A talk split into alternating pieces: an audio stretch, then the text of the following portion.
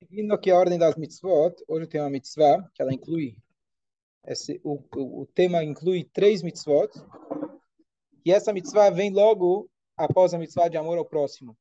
Como extensão do amor ao próximo, dentro do mesmo assunto, a Torá fala que é proibido a gente odiar alguém. Simultaneamente, a gente tem a mitzvah de admoestar, advertir alguém, e quando a gente fazer isso, não fazer de forma que a gente envergonhe o próximo. Então são três mitzvot. Qual que é a ideia? O que tem a ver amar o próximo com admoestar o próximo? Então, normalmente, a gente fala, bom, hoje eu vivo a minha vida, live and let live.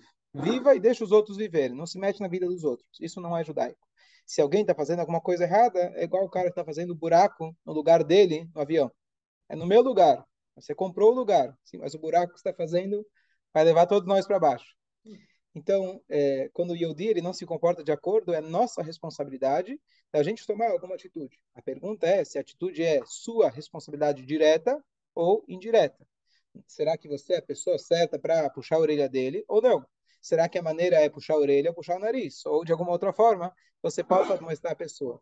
Mas você ser indiferente a um mau comportamento, isso não é judaico. Você tem que tomar alguma atitude. Então, o que a Torá fala para gente? Você não deve odiar o seu amigo, você deve advertir ele. Você, quando fizer isso, você não pode envergonhá-lo. Então, eu já dei esse churro várias vezes, mas é no início de Dvarim, Moshe bem pela primeira vez, ele começa a mostrar o povo. Ele começa a lembrar o povo tudo que eles fizeram ao longo dos 40 anos. Então, de lá a gente aprende vários conceitos de como a pessoa deve admoestar. Primeira coisa, você precisa ter moral para falar.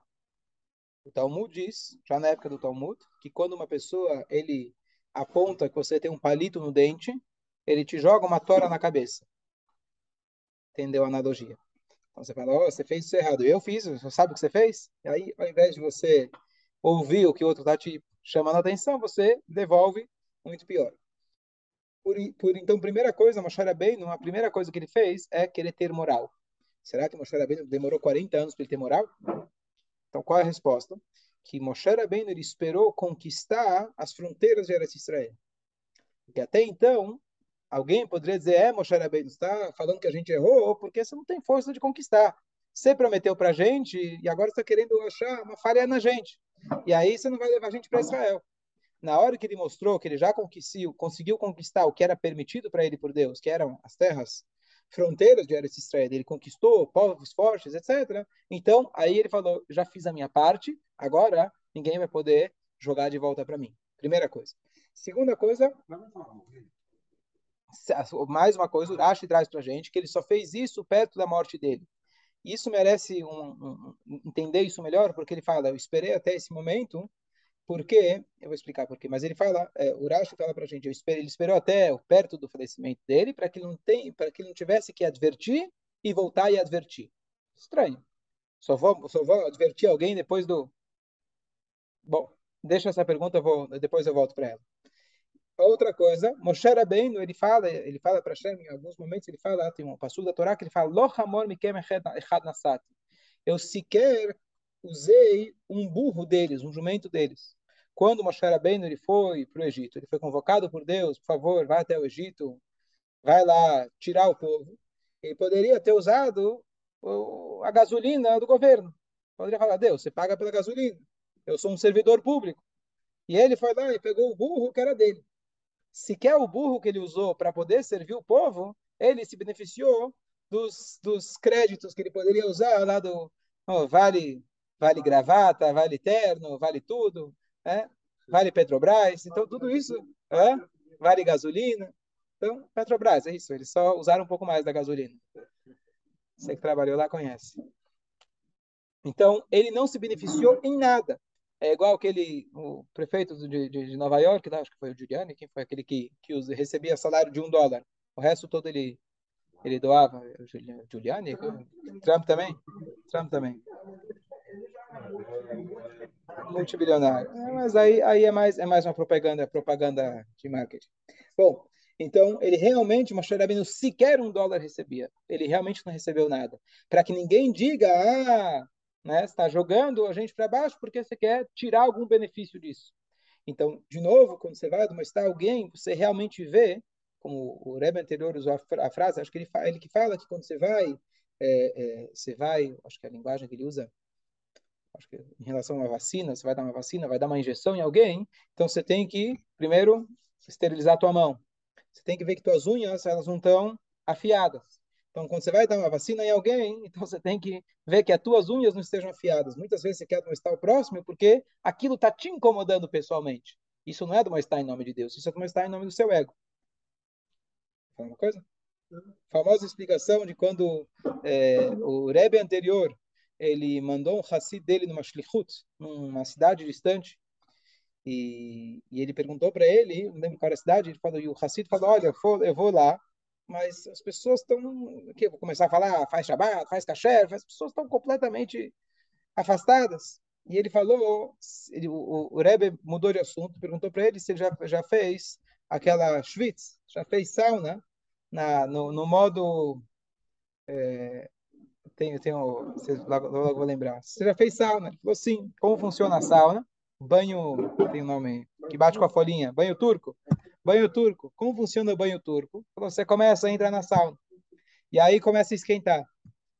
E aí depois que o corpo está bem quente, você vai lá e pede pro carinha lá bater em você com a com, com, com os galhos de, de eucalipto, né? E aí, quando o corpo está quente, você vira e fala para ele, não, bate mais, bate mais. Ele fala, o papel de um Hassid é primeiro esquentar a pessoa. Você trazer a pessoa aquele calor judaico. E aí a própria pessoa vai falar, não, me ensina, eu quero aprender, por favor. A pessoa vai pedir, ela vai pedir para você bater, óbvio que não literal. Essa é maneira da gente conseguir advertir, admoestar uma pessoa. Você chega e bate direto, o cara vai sofrer, ele não quer o eucalipto nas costas. Mas depois que já esquentou o corpo, opa, agora tem um geschmack, agora é gostoso. Essa é uma chave que o Rebbe anterior deu para ele. Então é sempre a, a maneira de a gente admoestar, primeiro é esquentar o ambiente. Primeiro ter um calor pela pessoa, ter uma empatia pela pessoa, aí sim, depois, em algum momento, a pessoa própria vai pedir para você admoestar ela.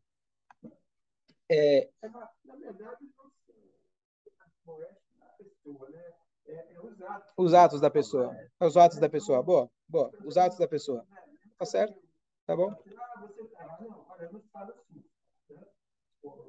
O Rabino Tversky, ele escreve, Rabino, o famoso Rabino Tversky, que ele teve, ele é, além de ser o grande médico, Rabino, etc., ele vem de uma dinastia de Rebes, uma família de Rebes. Ele conta, acho que o avô dele, ou o pai dele, não lembro, ele falava que quando ele ia chamar atenção, ele, ele falava alguma coisa, no, no, eu esqueci as palavras exatas, mas ele falava você é uma pessoa tão. É, ah, lembrei em Yiddish. Se pass nicht, Fadir. Não combina com você. Esse comportamento não combina com você. Ou seja, você coloca a pessoa no patamar mais alto. Você que é um filho de rei, você que é um filho de Hashem, não combina para você ter esse tipo de, de atitude. Então você está, como você falou, apontando a atitude que ele fez, e pelo contrário, uma pessoa tão grande como você, como você, essa, essa ação não, não combina com você. Não que a ação te define. Pelo contrário, isso não é você. Então, é uma maneira muito bonita dele que ele, que ele chamava atenção. Eu estou falando um pouco rápido porque eu já, já falei desses assuntos várias vezes, eu quero passar para mais um, mais um detalhe. A outra coisa que a maneira que ele fez foi indireta. Moshe Rabbeinu, como a Torá fala para a gente, ele lembrou de um lugar, por exemplo, chamado Dizahav. Nós passamos por um lugar chamado Dizahav. Diz Urashi, não existe nenhum local geográfico, nenhuma cidade chamada Dizahav. Ele estava dizendo, a gente passou por um local que a gente tinha Deizahav ouro demais. E ouro demais acabou causando o bezerro de ouro.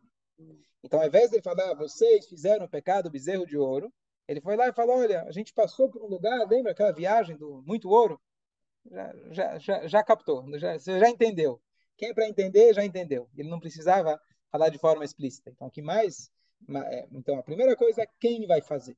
Quando você vai fazer isso e de que forma você vai admoestar. Qual é a maneira que você vai admoestar? E a linguagem é sempre uma maneira indireta, uma maneira que você não vai, não vai ferir o ego daquela pessoa. Porque se você vai querer ferir o ego da pessoa, a pessoa vai logo imediatamente se proteger e não vai tomar é, entender aquela mensagem. Aquilo que eu comentei outro dia no Shiur, de que a Torá sempre conta para gente numa linguagem que se chama Shlishia Medaber. Sempre a, a Torá é contada na terceira pessoa. E Deus falou para Moshe, não fala eu disse a Moshe ou Deus disse para mim. É sempre na terceira pessoa. Toda a história é um relato que aconteceu com outros. Por quê? Uma das explicações, se a Torá fala, você tem que fazer, eu mandei, o nosso ego não permite. Está contando uma história. Contar uma história, todo mundo gosta de uma história. Por quê? Não está contando de mim, está contando do outro. É fácil. Só que depois cai a ficha. Na verdade, a história não é do outro, não é de Abraão, não é de Isaac, não é de Jacob. A história é sua. A Torá aconteceu, mas a Torá focou nessa história e contou de uma linguagem, de uma história para você captar a mensagem. Davi da Melech, depois que ele fez a história com Batsheva, ele foi admoestado por quem? Pelo profeta Natan. Natan, Navi veio e contou uma história. Ele falou, olha, tinha um homem muito rico, que ele tinha muitos, muito rebanho, muito gado, e ele foi lá e roubou um carneirinho de um pobre. O que, que você faria com ele? Davi da Melech falou, morte. Aí falou, é você. Então, a pessoa, quando está falando de outro, é muito mais fácil. Então, quando Moshe Rabbeinu estava contando para eles, estava contando uma história. A gente passou por aquele lugar, o povo passou por aquele lugar, de uma maneira indireta, para permitir que a pessoa possa absor absorver a mensagem. Muitas vezes, quando a gente quer admoestar alguém, não é? a gente usa a máscara de querer admoestar, mas estou querendo pinicar outra pessoa, estou querendo cutucar aquela pessoa. Isso não é admoestar. Isso não é mitzvah da Torá. Por isso a Torá coloca isso junto do amor ao próximo. Isso tem que ser uma expressão de amor, não uma expressão de raiva, rancor, etc. Então, essa é a maneira de você realmente admoestar que a pessoa ela cresça com aquilo e não simplesmente você desconte sua raiva em cima dela, que aí as coisas só pioram. Agora, a pergunta é a seguinte: Moshe Rabbeinu, lá Urashi traz no início, Moshe Rabbeinu esperou até o final da sua vida para não ter que admoestar duas vezes. Pô, se eu for seguir isso à risca, então nunca vou começar ninguém. Primeiro que eu não sei, a Talmud fala as poucas coisas, né? As três coisas que a pessoa nunca sabe. Você não sabe o dia que você vai falecer. Então, Moshe Rabbeinu, Deus já tinha falado, olha, você vai fazer a guerra com Midian, depois você vai falecer. Quem de nós sabe que dia vai ser? Então, como a gente vai admoestar alguém? E a gente não pode ignorar o mitzvah da Torá. A Torá fala que a gente tem que admoestar se, se, se a situação surge. Então, eu não, eu, não, eu não li a resposta, mas quando você fez a pergunta, me, me surgiu uma outra passagem que talvez explique um pouco melhor o que, que significa isso que Moshe Rabbeinu esperou até o falecimento dele. Então, tem uma passagem, voltando para Bereshit, Yaakov Avinu, ele tem o, o, o ele está deitado no seu leito de morte, e ele chama os filhos, chama Reuven, Shimon, etc. Para Reuven, ele vai lá e começa a falar, você foi ágil como a água, a água que ela vai, vem com, flui com rapidez, um rio, etc. Você também foi muito ágil. O que, que ele estava falando? Que depois da, do falecimento de Rachel, Reuven se levantou para em prol da mãe dele, pegou a cama de Jacob que ficava na tenda de Rachel. Já que Rachel faleceu, então ele foi lá e moveu para a tenda para a tenda da mãe dele. Ou seja, ele se levantou, se ele entrou na vida pessoal de Jacob vindo, ele foi lá, mexeu as camas. Ok. Isso aconteceu. Acho que Rachel faleceu quando Benjamin nasceu. Acho que 30 anos antes ele faleceu. Mas ele passou 17 anos em Mitzrayim. Benjamin nasceu e Yosef tinha quantos anos? 17. É, 17? Então seria 17 mais 17? 32? É, 34? Alguma coisa. Mas ele viveu 17 anos em Mitzrayim. Ah, mais 20, 34 mais 22. Seria isso, ter 56. É isso? Certo? 56. Ok, 56 anos. Quando isso, então, então o que acontece? O Reuven, ele foi lá, misturou a cama do pai, fez alguma coisa da vida pessoal do pai, e o pai nunca falou nada. O pai nunca falou nada. 56 anos mais tarde, o pai está no leito de morte. Ele está dando. Eh, eh, eh, ele chamou os filhos, você espera, vai dar uma brachá. Ele vira e fala: 56 anos atrás, é uma vida. Você foi lá, entrou na tenda, mexeu na cama e a gente sabe, porque a gente leu a Torá lá atrás. Mas Reuven não sabe, sei lá se Reuven sabia que o pai soube, ou que o pai prestou atenção. Sei lá, meu pai não, não, tá, não tá ligado nas coisas. 56 anos mais tarde, ele foi lá e, ó, Pachas Kamaim, você foi muito ágil, você foi muito rápido na tua atitude, você devia ter pensado um pouco mais. Dizem nossos sábios, espera aí. Se você quer ensinar teu filho, você quer dar rinur pro teu filho, Então é agora, você espera 56. Imagina, você espera 50, meu filho fez bagunça hoje, eu vou esperar um dia, já não vale. Você esperar 56 anos para puxar a orelha dele, ele já. Imagina, aqui ele já é pai, ele já é avô, já. que, que você. Agora vai puxar minha orelha? Acabou, eu era jovem, eu era moleque, não sabia o que estava fazendo. Agora, agora não adianta. Dizem nossos sábios por que ele esperou tanto, sabe por quê? Porque então a linguagem é, depois vou explicar, a linguagem é que ele tinha medo que ele ia se juntar ao Esav. Que o Reuven, ele ia se encontrar com Esav. Se ele tivesse dado a bronca antes. Essa é a linguagem. A pergunta, bom, estranho. Tá bom, você vai, vai se ligar com Esav. E se você está com medo que ele vai se ligar com Esav, e agora depois de 56 anos, não vai mais ligar com Esav? Tá bom, ele já é velho, já está aposentado, de rabino vai virar agora ladrão, fica legal, mas vamos tentar entender o, o conteúdo, o que, que, ele quis dizer, que, qual, qual que é a mensagem que a Torá está dizendo, que só no final ele vai lembra uma coisa de tantos anos anteriores. Talvez aí vai ligar com, com Moshe Rabbeinu. Então, vamos tentar se colocar na cabeça do Reuven. Vamos supor que o pai vai lá e briga com ele. Ele é o mais velho. Ele provavelmente já, depois, ele se sente com certeza culpado pela história do irmão. Ele tinha, ele era o filho mais velho, normalmente ele carrega mais traumas, por isso dizem que o filho mais velho ganha porção dupla, porque ele é o cobaia dos pais. Né? O pai ainda não tem experiência, etc. Então ele ganha a porção dupla depois para compensar. Não funciona. É. Ele se sente responsável e etc. Então, ele talvez teria muito motivo para se sentir muito mal aonde ele estava. Talvez ele iria procurar o tio. O tio também se afastou do, do, do irmão. O tio também se afastou da família. Talvez ele poderia e acabar encontrando o tio. Tá bom. O que acontece depois de 56 anos? Olha que interessante. O pai nunca falou nada. Então ele pensou que o pai não viu, esqueceu, não prestou atenção, não era grave. 56 anos mais tarde, num momento mais crucial da vida, que é quando o pai está no seu leito. O pai vira e fala: Olha, eu vi o que você fez. E aí o filho pergunta: Peraí, você viu, por que você lembrou só agora? Ele não perguntou, mas vamos tentar imaginar o, diálogo silencioso. Então o que, que ele está pensando? Peraí, você viu há 56 anos e nunca me falou nada? E não é porque não te tocou, porque senão você não, teria falando, não estaria falando agora. Então você guardou isso no coração 56 anos. Você se conteve de me chamar a atenção por 56 anos, apesar que é uma coisa que, pelo jeito, incomodou, incomodou muito. Uau, que pai você é.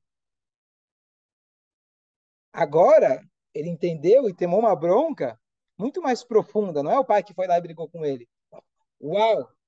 Coitado do meu pai! Olha como, olha o que, que eu causei para o meu pai durante, fora a história lá que eles venderam o irmão e etc. 56 anos, meu pai nunca me falou nada. Como que ele deve se sentir naquela hora? Aquilo impactou a vida dele, com certeza. Ele não ia agora fugir para o Esav. Porque ele sabia que quando o pai falou, ele falou com verdade. Ele se conteve, esperou um momento certo, um momento crucial para ele falar para ele.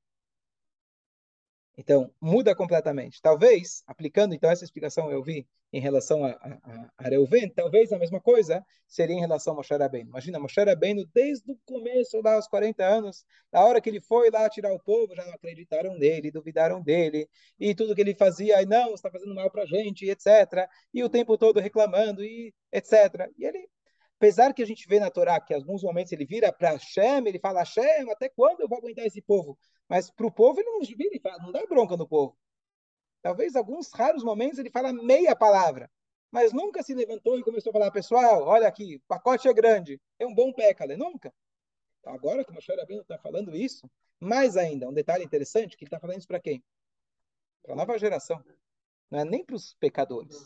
Então, com certeza, não está falando eu pequei. A ideia aqui não é falar você pecou, você agora desiste. É, você pecou tanto, esquece. Não, eu estou contando o que os teus antepassados fizeram para vocês não repetirem. Você não vai levar essa culpa tanto, igual se fosse a própria pessoa.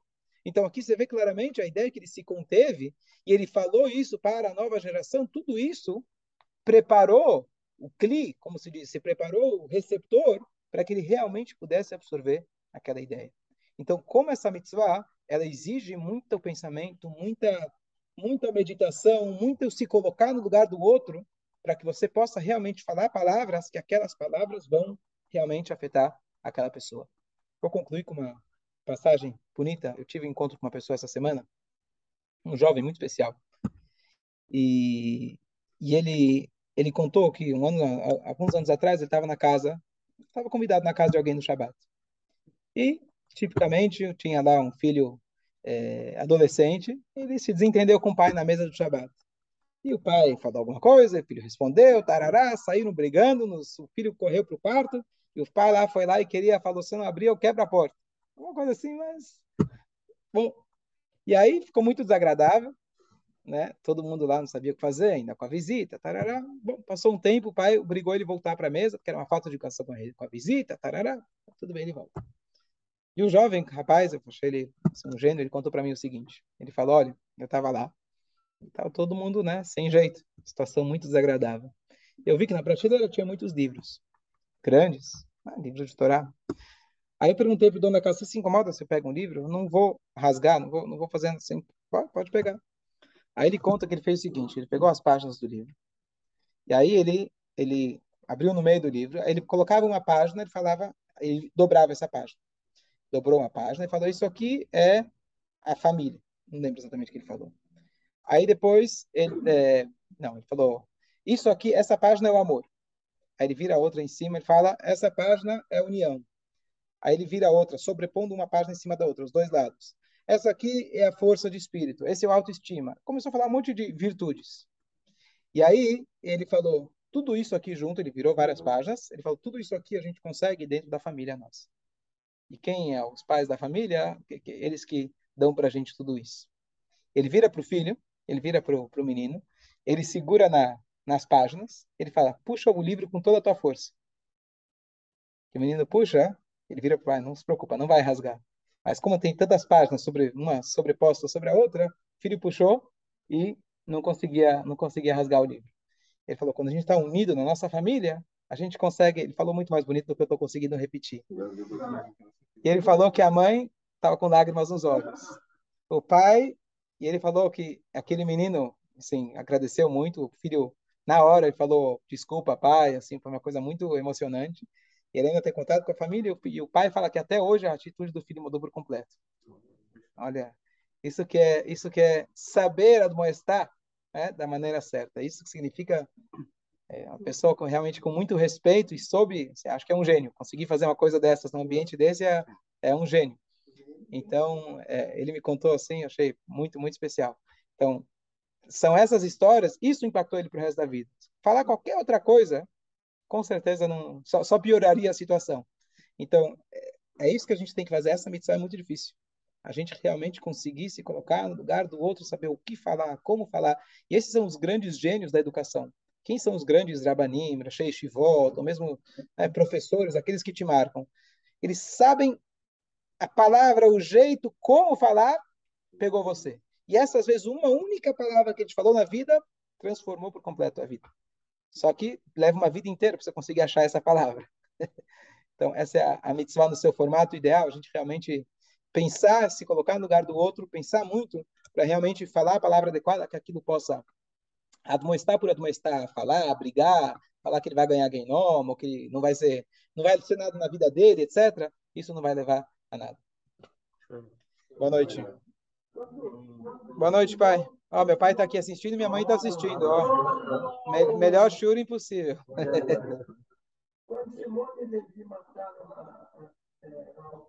Também. E logo ele chama atenção. Eu acredito naquela situação, ele chamou atenção direto, que a pergunta foi, por que o Jacob ele chamou atenção direto, Shimon e Levi? Porque lá não era uma coisa pessoal contra ele. Peraí, eu tenho dois filhos que são assassinos. É melhor eu chamar atenção deles agora, não vou esperar até morrer, senão... É... Agora, quando era de Reuven, era uma coisa pessoal dele. Então, eu posso aguardar. Agora, se ele está aqui prejudicando a sociedade, eu preciso... Tenho... Fala. Fala, fala. Ele lembra? Sim. Fórum, sim, sim. Boa noite, boa noite a todos.